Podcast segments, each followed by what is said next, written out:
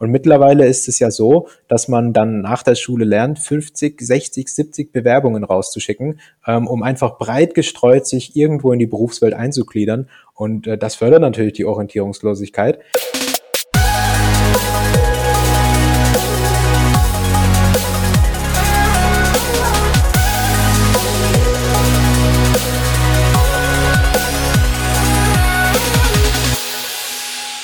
Hallo und herzlich willkommen. Schön, dass ihr alle mit dabei seid zu einer neuen Folge vom Top Dog Podcast.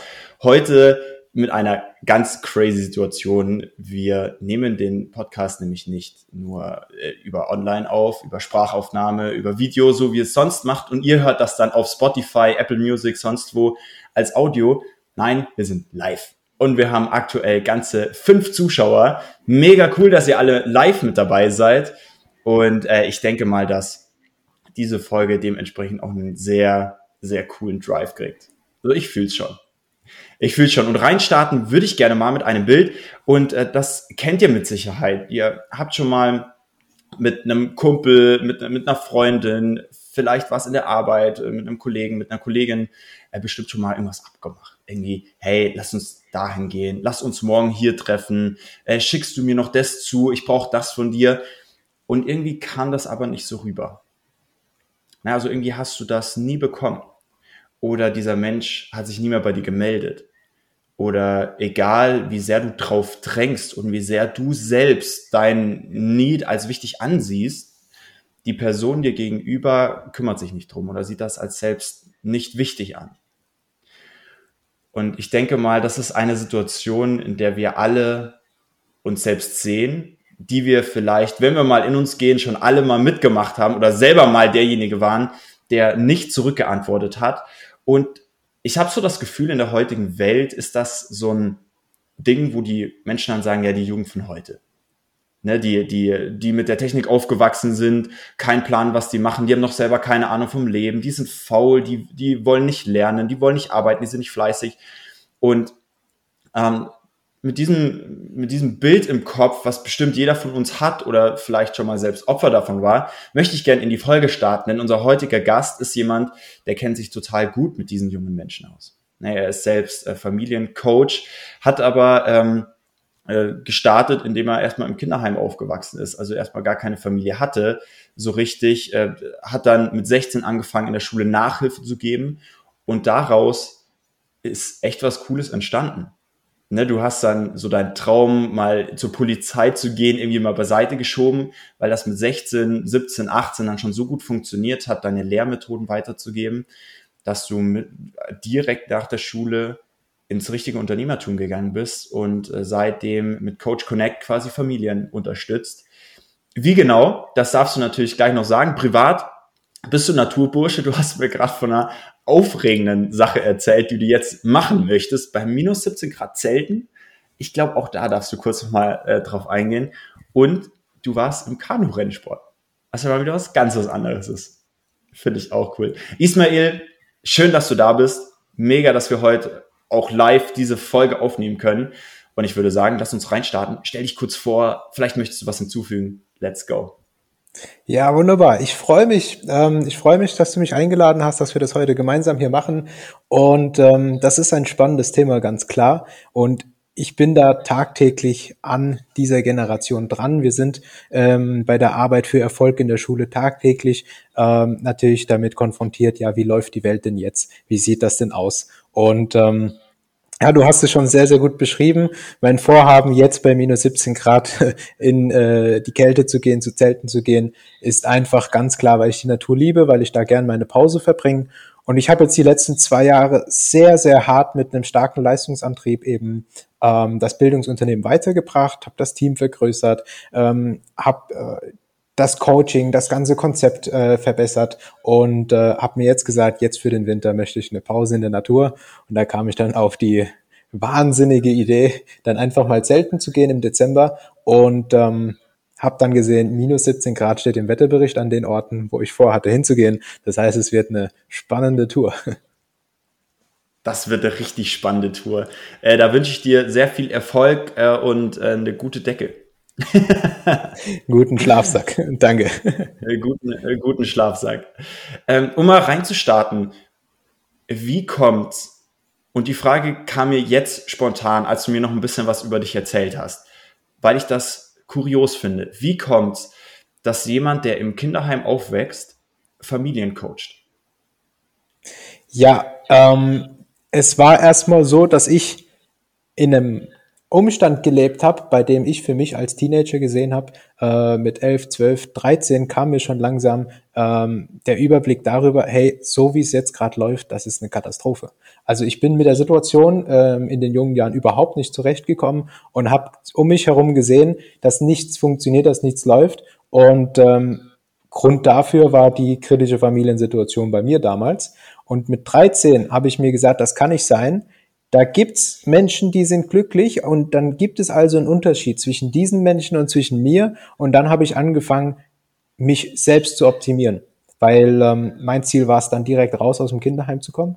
Und ähm, dann wurde mir gesagt, was ich alles nicht kann. Den Haushalt nicht, ich kann nicht mit Geld umgehen, ich kann mich nicht organisieren, ich kann äh, die Schule nicht managen, ich habe immer Probleme in der Schule, meine Noten sind so mittelmäßig, ähm, ich bin nicht sozial unterwegs. Und diese ganzen Gründe waren dann ähm, immer so der große Stein, der mir im Weg stand, raus aus diesem Kinderheim zu kommen. Und äh, da war für mich klar, jetzt geht's ans Training. Ich muss diese Fähigkeiten erlernen, um hier rauszukommen. Ich muss die Schule rocken. Ich muss in kürzester Zeit nach der Schule mit meinen Hausaufgaben fertig sein, gut vorbereitet sein auf die Prüfungen, sodass gute Ergebnisse in der Schule kommen. Ich muss dann aber auch die Zeit nachmittags investieren, um die anderen Dinge zu managen. Also ich bin zu den Pfadfindern gegangen, ich bin äh, zum Kanu-Rennsport, habe dort einfach äh, Teamwork gelernt, habe das Soziale gelernt und ähm, habe mich Stück für Stück dann weiterentwickelt und die Schule wurde durch dieses Training von Fähigkeiten einfach immer leichter. Das heißt, mit sehr, sehr wenig Aufwand habe ich es dann geschafft, meine Wunschergebnisse zu erreichen, um eben dann Polizist zu werden. Den Wunsch habe ich da entwickelt. Mit 16 habe ich es dann endlich geschafft, beziehungsweise mir wurde es ermöglicht, dass ich aus dem Kinderheim raus kann in eine eigene Wohnung, weil die Zuständigen gesehen haben, dieser Jugendliche ist fähig genug, er ist eigenständig genug und er kann seinen Alltag managen. Und äh, so bin ich dann auch in die Oberstufe gegangen und hatte auf einmal den ganzen Raum zur Entfaltung und habe mir dann gedacht, gut, ich gebe die Hilfe, das Wissen an andere Schüler weiter und habe mich erstmal ganz klassisch in so eine Nachhilfeliste eingetragen. Ähm, dann hatte ich auch meine erste Schülerin in Mathe und ich habe einfach schnell gemerkt, egal wie gut die Kinder den Lernstoff verstanden haben, vielleicht haben sie Angst vor der Prüfung und es funktioniert doch nicht. Sie bekommen einen Blackout, sie haben Stress. Oder wir haben uns gut vorbereitet und wenn ich dann mal zwei Wochen weg war, sind die Kinder überhaupt nicht mehr zurechtgekommen, weil sie nicht wussten, ja, wie baue ich jetzt eigenständig meine Lernphase auf? Wie kann ich mich gut vorbereiten, dass ich es auch schaffe, in kürzester Zeit nachmittags, wenn ich nach Hause komme, mich optimal vorzubereiten, um mich dann eben in den anderen Bereichen sozial zu entfalten, im Sport zu entfalten. Und dann habe ich sehr, sehr schnell gesehen, mich jedes Mal hinzusetzen und den Lernstoff zu erklären, ist nicht das Richtige, sondern ich muss hergehen und erklären, wie baut man eine Persönlichkeit auf, die auf Erfolg äh, ausgerichtet ist, die ein Selbstvertrauen hat, die Werte hat, aber auch Integrität und Durchhaltevermögen. Aber wie organisiert man auch den Schulalltag oder viele Projekte gleichzeitig? Ähm, und natürlich, wie kann man im Lernfortschritt so arbeiten, dass man sehr, sehr viel Zeit spart, dass man das auch qualitativ gut vorbereitet, also einfach der komplette Bereich Lernmethodik. Ich habe dann beobachtet während meiner eigenen Schulzeit, dass das, ähm, dass das der Schlüssel war, der Kern. Das heißt, wurde das gut erklärt, und die Kinder haben das gelernt und trainiert. Dann wurden sie erstens unabhängig von mir und haben die Schule dann ohne mich gerockt, was schon mal sehr gut war. Und ähm, man hat gesehen, die Harmonie in der Familie, die kommt wieder zusammen. Streit über die Schule ist beseitigt aus dem Alltag und äh, die Schule läuft einfach, ähm, ohne dass wir jetzt irgendwie Nachhilfe machen mussten. Und da kam der Ursprung ich helfe ganzen Familien, nicht nur einfach einem Schüler oder einer Schülerin, sondern ich zeige so ungefähr 20, 30 Prozent meiner Arbeit sind an die Eltern gerichtet und dann die anderen äh, Prozent sind dann an die Kinder gerichtet. Und dieses Konzept ist die Basis für Schulerfolg und Erfolg darüber hinaus natürlich in der Berufswelt. Mhm. Total spannend. Das heißt, du warst äh, im Prinzip Nachhilfelehrer und hast dann bemerkt, dass das Lernen an sich gar nicht das Problem ist, sondern andere Dinge. andere ja. Dinge, die die Leute behindert haben, gescheit zu lernen oder die die jungen Menschen behindert haben, Spaß dran zu haben. Was waren das genau für Dinge? Kannst du da noch mal ein bisschen genauer drauf eingehen? Ja, es ist ja so, wenn man jetzt mal einfach als Schüler oder Schülerin den Lehrer fragt, hey, ich will bessere Noten, was kann ich tun? Dann sagt der Lehrer, ja, lern einfach. Lern weiter, lern mehr, investier mehr Zeit. Was also heißt, Schulerfolg war immer nur dadurch abgedeckt sozusagen im Ratschlag, mehr Zeit zu investieren. Aber wenn man zwei, drei Stunden lang eine Lernmethode hat, ähm, die nicht funktioniert, mit, denen man, mit der man nicht nachhaltig Ergebnisse erreichen kann, dann bringt es auch nichts, wenn man die Zeit verdoppelt, verdreifacht. Das heißt, Einmal so der Zeitpunkt. Wenn die Kinder wissen, worauf es wirklich ankommt beim Lernen und was sie brauchen, welche Trainingseinheiten notwendig sind, um in kurzer Zeit eben das im Kopf zu behalten und das Thema zu verstehen, dann ist dieser riesige Lernaufwand nicht mehr da. Das ist also so die Hürde Nummer eins. Ähm, aber natürlich auch Motivation, sich selbst und eigenständig jetzt an die äh, Ziele dran zu setzen. Das heißt, wenn man sich jetzt eingeplant hat, ich habe jetzt eine Trainingseinheit in Mathe, in Deutsch, in Englisch, dass dann aber auch die Motivation dazu aufgebaut werden kann, damit das Ganze mit Leichtigkeit läuft. Man soll sich ja nicht zwingen, das soll Spaß machen, das soll ein bisschen auch herausfordernd sein, die Schule, aber trotzdem äh, soll sie mit Spaß begleitet sein und deshalb einen eigenen Antrieb, eine Motivation. Das haben ganz, ganz viele Kinder und Jugendliche verloren, im Verlauf des Homeschoolings sogar noch mehr. Das heißt, das ist ein großes Thema. Ähm, aber natürlich dann auch der Fokus. Also gerade durch die Medienwelt ist die Aufmerksamkeitsspanne unglaublich gering. Ähm, und der Fokus ist trotzdem einfach elementar für gute, sorgfältige, qualitativ hochwertige Ergebnisse. Und äh, das bringt natürlich auch niemand bei in der Schule. Das sind ähm, aus den Bereichen schon mal große Punkte. Natürlich gibt es ganz, ganz viele kleine Details natürlich. Ähm, wenn jetzt zum Beispiel eine Zusammenfassung geschrieben wird, wie kann man das machen, anstatt sechs Seiten zu schreiben, wie kann man das auf eine halbe Seite bringen, sodass es aber denselben Lerneffekt hat oder sogar noch äh, noch einen besseren. Ähm, wie kann man sich eine Tagesplanung machen? Also solche Details im Schulalltag, aber auch natürlich der Teil Persönlichkeit. Wenn da ein Kind ist, das sagt, ich, ich kann das einfach nicht, ich habe die letzten drei, vier Jahre beobachtet, ich tue alles, ich gehe jeden Weg, aber es wird nicht besser. Ich bin einfach zu blöd, ich bin zu schlecht, ich bin zu langsam und so ein Feedback kommt ja dann auch immer von außen. Was also heißt, bekommt man das gesagt, mehrere äh, Jahre lang immer und immer wieder und kommt da nicht raus und sieht auch keinen Weg da rauszukommen, dann ähm, guckt man natürlich immer direkt auf sich und denkt, hm, andere Schüler kriegen es irgendwie hin, ich krieg's nicht hin, äh, also bin ich schlecht. Und dann sinkt das Selbstvertrauen enorm. Und das wird halt über Jahre immer weiter geschwächt und äh, ohne starkes Selbstvertrauen kann man nicht wirklich umsetzen, weil dann einfach die Angst zu groß ist, die Angst lähmt. Man will die Schule rocken. Man nimmt sich jetzt zum Beispiel für Silvester wieder vor, nächstes Jahr mache ich in der Schule das und das anders. Ähm, nächstes Jahr erreiche ich neben der Schule das und das. Und sobald es dann in die Umsetzung geht, sind die Aufgaben zu groß, zu komplex, Motivation fällt, Durchhaltevermögen fehlt, der Fokus ist nicht da, die Zeiteinteilung, das Management von dem ganzen Projekt funktioniert nicht. Und das sind so die strategischen Dinge, aber natürlich auch die persönlichen Dinge. Mhm. Du hast gerade was sehr Spannendes gesagt. Ähm, du, du, hast gemeint, du, du hilfst denen nicht nur den Fokus zu behalten, was mit Sicherheit ein sehr wichtiges Thema ist in der Social Media Welt, ähm, sondern du hilfst den Jugendlichen auch, ein Ziel zu finden oder einen Grund, warum das jetzt wichtig ist, äh, warum das für sie wichtig ist, eben nicht nur für die Eltern oder für das System oder für sonst irgendwas, sondern warum das für den Menschen an sich wichtig ist. Jetzt hat ich in meiner Arbeit ja genau mit den Menschen zu tun, die dann aus der Schule rauskommen und sich fürs Studium anmelden, eine Ausbildung machen. Und du merkst, die haben alle noch keinen Plan. Die, die wenigsten Menschen und wir stellen wirklich äh, bis 500 Leute übers Jahr ein. Also ich habe mit, mit vielen Menschen zu tun und fast keiner weiß wirklich, was er machen will, was die nächsten Steps sind, obwohl die ja schon alle zwischen 18 und 23 Jahre so, so ungefähr sind. Ähm, Orientierung sowieso Riesenthema in der jungen Generation Z, einfach weil es so viele Möglichkeiten gibt. Wie gehst du daran? Also wie erklärst du einem so jungen Menschen, egal jetzt ob er mal 13 ist oder ob er schon älter ist oder ein bisschen jünger, wie erklärst du so einem jungen Menschen, der so wenig Lebenserfahrung hat, in so einer großen Möglichkeitenvielfalt, wie er seinen, seinen Beweggrund für die Schule findet.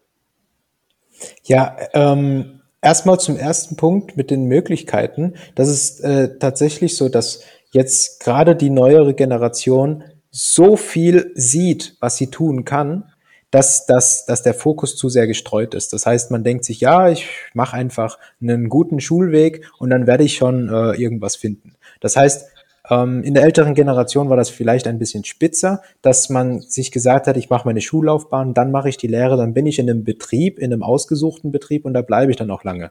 Und mittlerweile ist es ja so, dass man dann nach der Schule lernt, 50, 60, 70 Bewerbungen rauszuschicken, ähm, um einfach breit gestreut sich irgendwo in die Berufswelt einzugliedern. Und äh, das fördert natürlich die Orientierungslosigkeit. Aber das ist ja nichts Schlechtes an sich die Vielfältigkeit der Möglichkeiten. Was also heißt, diese Unsicherheit bis kurz vorm Schulabschluss, was man genau machen will im Detail, die finde ich völlig in Ordnung. Ich finde, ein Kind muss jetzt nicht wissen, welchen Beruf er ähm, nach dem Abitur oder nach dem Realschulabschluss oder Hauptschulabschluss macht, ähm, sondern es muss auf den Kern geschaut werden, also nicht mehr auf das Außen, welche Betriebe habe ich jetzt in meiner Stadt, wo kann ich arbeiten, sondern welche Fähigkeiten, welchen Wert bringe ich selbst mit als junger Kandidat, um in die Berufswelt einzusteigen.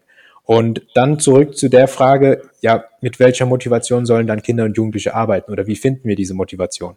Im Grunde ist es ja auch der Wunsch der Eltern, dass die Kinder gut großgezogen werden, sicher sind und später eigenständig ihr Leben führen können und das Ganze noch mit Spaß.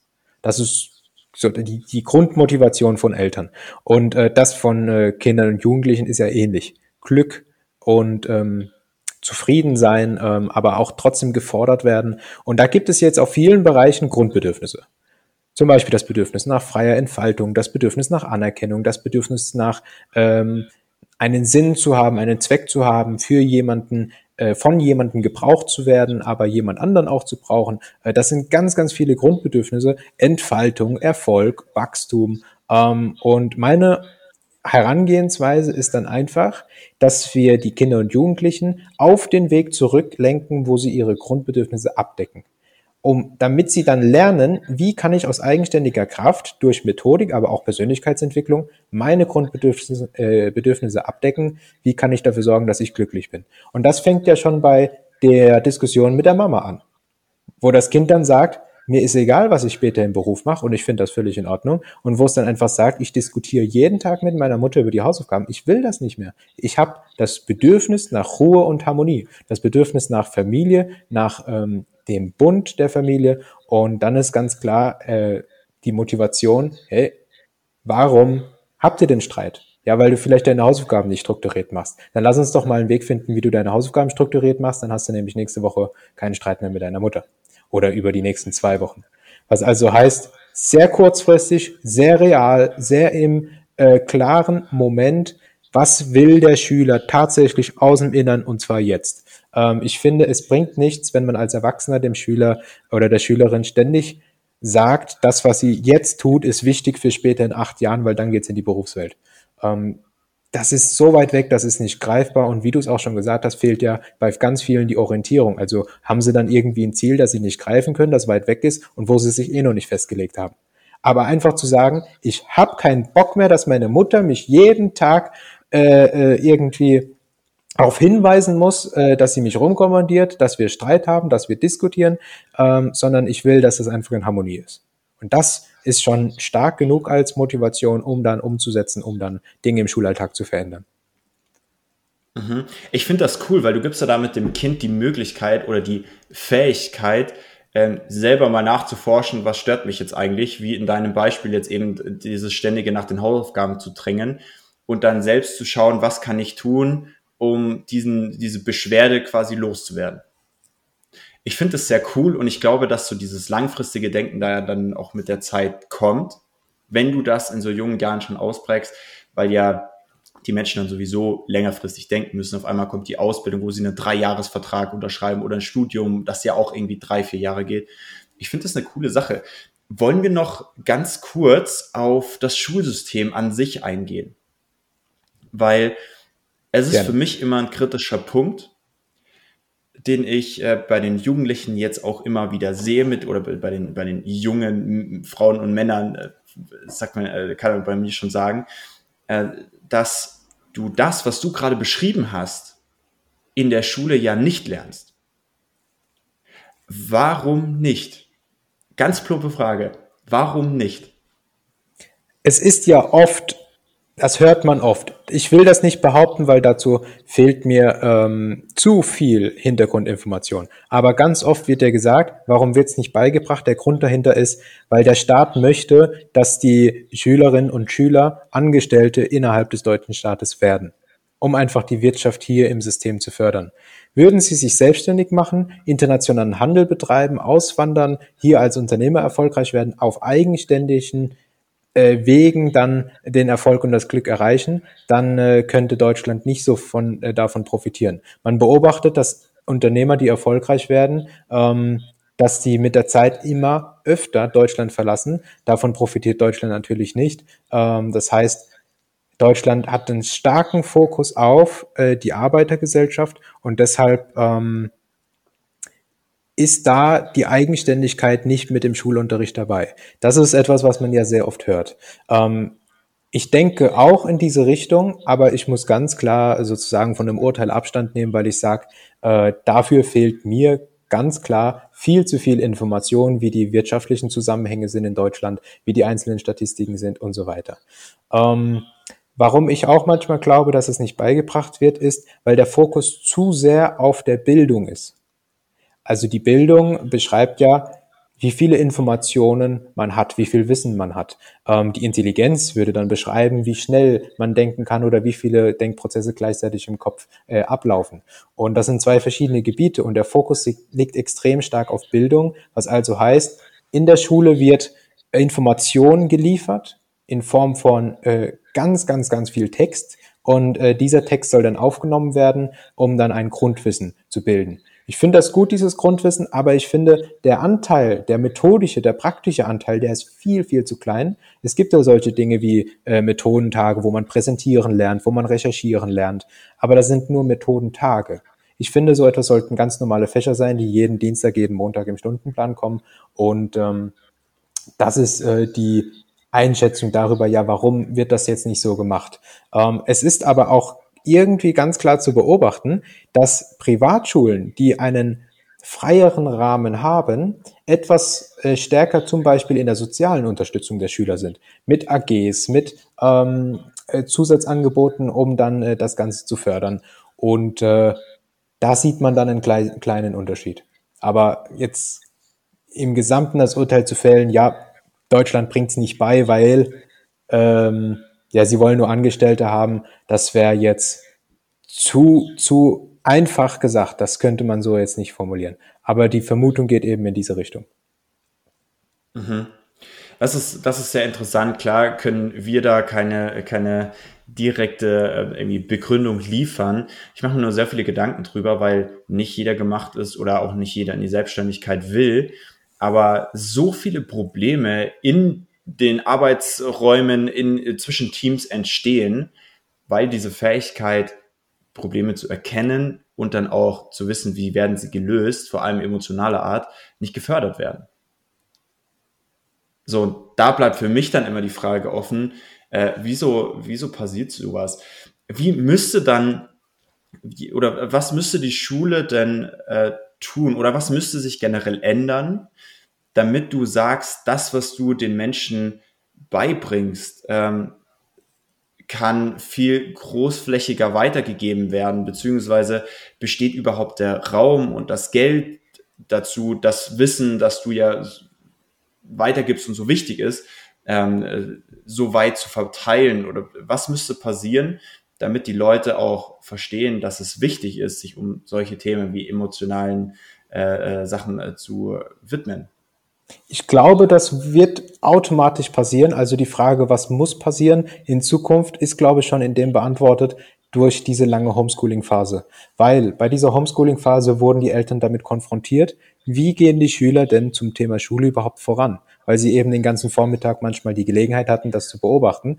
Und ähm, wenn die Kinder in der Schule sind und die Eltern haben noch nie gesehen, ja, wie läuft's denn jetzt gerade im Schulunterricht? Sitzt da mein Kind mit aufgestütztem Kopf und ist irgendwie nicht so ganz beim Thema dabei oder ist das Kind eigentlich immer konstant bei jedem Fach voller Energie beim Thema? Das kriegen sie ja nicht mit und jetzt im Homeschooling haben sie das mitbekommen, was also heißt, auch in den Gesprächen mit den Eltern verändert sich das dann oft, äh, wo es dann in die Richtung geht, Eigenständigkeit. Weil das, was noch nicht eigenständig abgelaufen ist in der Homeschooling-Zeit, wurde von den Eltern sozusagen ausgebügelt. Die Eltern haben sich die Mühe und die Arbeit gemacht, nach ihrer eigenen Arbeitszeit nochmal das Kind zu unterstützen, weil das Kind es nicht geschafft hat, alleine und eigenständig den Anforderungen des Homeschoolings gerecht zu werden. Und dabei äh, ist natürlich auch schon aufgefallen, ähm, ja, um welche Bereiche es geht. Trotzdem wird es auch in Zukunft noch eine Aufgabe bleiben, bis sich das äh, Stück für Stück etabliert.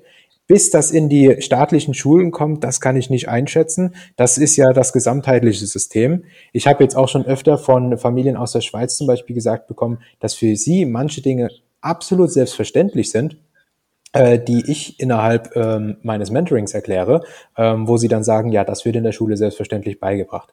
Ähm, das heißt, das ist äh, auch noch von Land zu Land unterschiedlich und ich sehe da wirklich einen ganz langen Zeitraum, bis es in der staatlichen Schule ankommt. Nicht, weil es zu langsam durchgeführt wird oder zu lange ähm, äh, noch nicht Einigkeit besteht, sondern weil der Staat einfach auch im Schulwesen so ein riesiger Verwaltungsapparat ist, dass einfach so ein, so ein Ansatz von Förderung in diese Richtung, von Fähigkeiten, von Persönlichkeitsentwicklung, dass der natürlich auf den Weg geht. Aber bis er wirklich im Klassenzimmer eines Schülers ankommt, äh, dauert das eine Weile. Das heißt, die äh, Dinge werden ja schon besprochen, wo es darum geht, Kinder und Jugendliche ganz klar äh, zu fördern äh, im Thema Eigenständigkeit, aber vor allem in dem Punkt, in der Herausforderung, mit der Masse an Informationen umgehen zu können. Das ist für uns ähm, gang und gäbe. Für die etwas Älteren ist das was komplett Neues. Also so eine riesige Zahl an Informationen zu haben. Das heißt, gerade auch zum Beispiel in der Berufswahl, wo man sich dann einfach mal umschaut,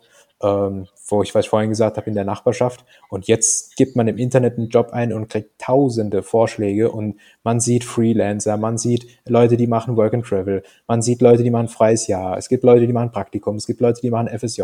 Das heißt, ähm, das entfaltet sich ja automatisch schon in diese Richtung. Und ich bin mir sicher, ähm, da muss jetzt nichts krampfhaft geführt oder gesteuert oder gelenkt werden, denn unsere Gesellschaft entwickelt sich sowieso schon in diese Richtung, finde ich finde ich sehr cool, dass du diese Ansicht hast.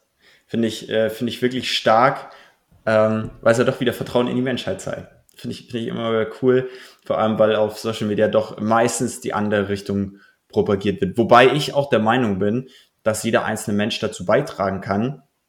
Und da würde mich gern deine Meinung zu interessieren. Was können denn Eltern und oder Arbeitgeber tun, um diese Jugendlichen eben nicht so unter Druck zu setzen, hey, du musst jetzt dieses Auswahlverfahren machen, du musst so und so sein, damit du bei uns bestehen kannst, sondern was können Eltern oder eben genau aus diesem Aspekt raus, ja, dann sind die auf einmal weg oder sind faul oder sind schlapp, was sie ja nicht sind, sondern was nur die Umstände mit ihnen äh, quasi machen, mit den Jugendlichen. Was können Eltern und Führungskräfte tun, um diesen jugendlichen Menschen bei ihrer, die nur nicht wissen, wo sie hinwollen, bei ihrer Orientierung zu unterstützen? Ja, in der Basis, im Aufbau von Fähigkeiten, ähm, wo es darum geht, dass das Kind in der Lage ist, eigene Grundbedürfnisse zu erfüllen. Dass das Kind in der Lage ist, sich den Umständen um sich herum anzupassen. Das heißt, ähm, worauf ich da vertraue äh, bei diesem Wandel, ist einfach die Anpassungsfähigkeit. Das heißt, jeder Mensch hat irgendwo im, im Blick, sich seiner Umgebung anzupassen. Und die um Berufsumgebung, die Entwicklungsumgebung von Kindern und Jugendlichen ist nun mal einfach ganz anders als die von Eltern. Was also heißt, ähm, dass man die Kinder in dem Punkt fördert, dass sie eigenständig ihren Weg gehen können. Ich finde, ähm, Auswahlverfahren von außen, da ist dann eher die Herausforderung, dass man lernt, in der Lage zu sein, dieses Auswahlverfahren zu bestehen ähm, und nicht, dass das Auswahlverfahren unbedingt geändert werden muss. Aber wenn es eine Sache gibt, bei der ich ganz klar sagen kann, ja, das würde ich mir wünschen ähm, von älteren Führungskräften, von ähm, Eltern, dass das Open Mind da ist. Also die Offenheit für andere Wege, die die Eltern noch nicht kennen. Ich habe zum Beispiel einen Freund, der ähm, hat einen Vater, der ganz selbstverständlich daran denkt, dass der Weg der Ausbildung ein guter und sicherer Weg ist. Ähm, aber wenn ich ihn mal frage, ja, was weißt du denn alles über ein FSJ? Was weißt du denn über ein Praktikum, wie man da weitermachen kann? Was weißt du denn über ein freies Jahr? Was weißt du denn über äh, die Welt der Freelancer? Dann sagt er mir, wir haben das so gemacht damals. Schule, Lehre, Ausbildung. Und das hat gut funktioniert und das ist auch heute der sicherste Weg. Und was also da fehlt, damit man dem Wandel der Entwicklung einfach Raum gibt, ist äh, die Offenheit gegenüber neuen Punkten. Deshalb ist meine Empfehlung immer ganz klar, dass jeder Schüler und jede Schülerin nach dem Abitur oder nach dem Schulabschluss ein freies Jahr machen soll. Denn äh, man sieht auch in den Statistiken, die, die ein freies Jahr machen, äh, bei denen ist die Wahrscheinlichkeit höher, dass das, was sie danach anfangen, auch wirklich fortsetzen. Die Abbrecherquote ist viel, viel höher bei den Leuten, die sofort nach ihrem Schulabschluss in die Universität oder ins Berufsleben einsteigen. Was also heißt, ganz klar die Offenheit, wenn Kinder und Jugendliche sagen, Mama, Papa, ich will ein freies Jahr machen, ich will mich finden, ich habe hier drei, vier Optionen, aber ich sehe mich nicht in diesen drei, vier Optionen. Ich weiß noch nicht so ganz, wo ich hin soll. Ich brauche Orientierung. Ja, dann soll das Kind einfach mal ein Jahr gucken, dass es sich eigenständig organisiert, dass es äh, Raum hat, um Dinge kennenzulernen. Ähm, dass es viele Dinge austesten kann, vielleicht auch mal verreist und äh, so eben diese ganzen Möglichkeiten kennenlernt und danach natürlich auch ein offenes Gespräch mit den Eltern führen kann und sagen kann, hey, ich habe den und den Plan, das ist mein Weg und ich möchte ihn durchführen. Und dann ist natürlich das Vertrauen der Eltern gefragt, wenn sie sich in diesem Bereich nicht ganz gut auskennen, entweder dann zu recherchieren und nachzuschauen und sich da weiterzubilden oder einfach zu sagen, ich vertraue meinem Kind, dass das das Richtige sein wird. Weil die Ideen hören sich ja im ersten Moment ja erstmal ganz komisch an. Ähm, wenn man jetzt dran denkt, Schule, Lehre äh, und dann ist man im Beruf für ein Leben lang und man hört die Möglichkeiten von heute, dann denkt man sich, das kann doch nicht ernsthaft eine Entwicklung sein von einem sicheren Arbeitsleben. Ähm, aber es ist die Entwicklung von einem nachhaltigen Arbeitsleben in unserer neuen Welt voller Möglichkeiten. Sehr schön gesagt. Richtig schön gesagt. Wenn jetzt äh, ein Top Dog, eine Top Dog von draußen auf dich zukommt und sagt, Ismail, was ist deiner Meinung nach der coolste Trend, die coolste Sache, die mit der Jugend aktuell passiert, die mit der Gen Z aktuell passiert, was die machen?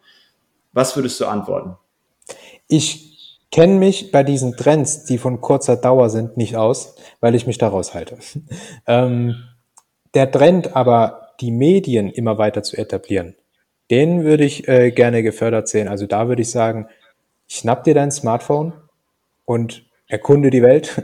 Mach Videos, lerne Videos zu machen, verbreite das, interagiere mit anderen, schau dir das an, äh, lerne aber auch in dieser großen digitalen Welt zu unterscheiden, wer für deinen Weg hilfreich ist und wer nicht. Das heißt, ähm, einfach sich da bereit zu machen, daran teilzunehmen, so viele Informationen von anderen irgendwie mitzubekommen, aber natürlich auch die Informationen nach außen zu teilen. Was heißt, äh, der Trend ist ja ganz klar in der Videoproduktion. Gerade zum Beispiel mit TikTok, äh, wo man dann sehr einfach mit dem Smartphone dann ganz viele Sachen bearbeiten kann. Da haben die Leute ja unglaublich Spaß dran.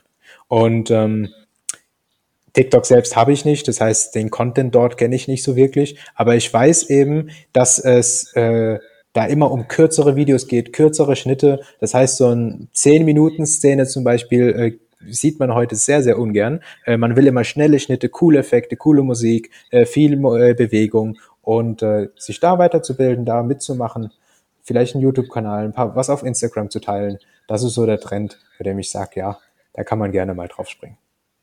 Mega cool. Wann kommt dein erstes TikTok raus?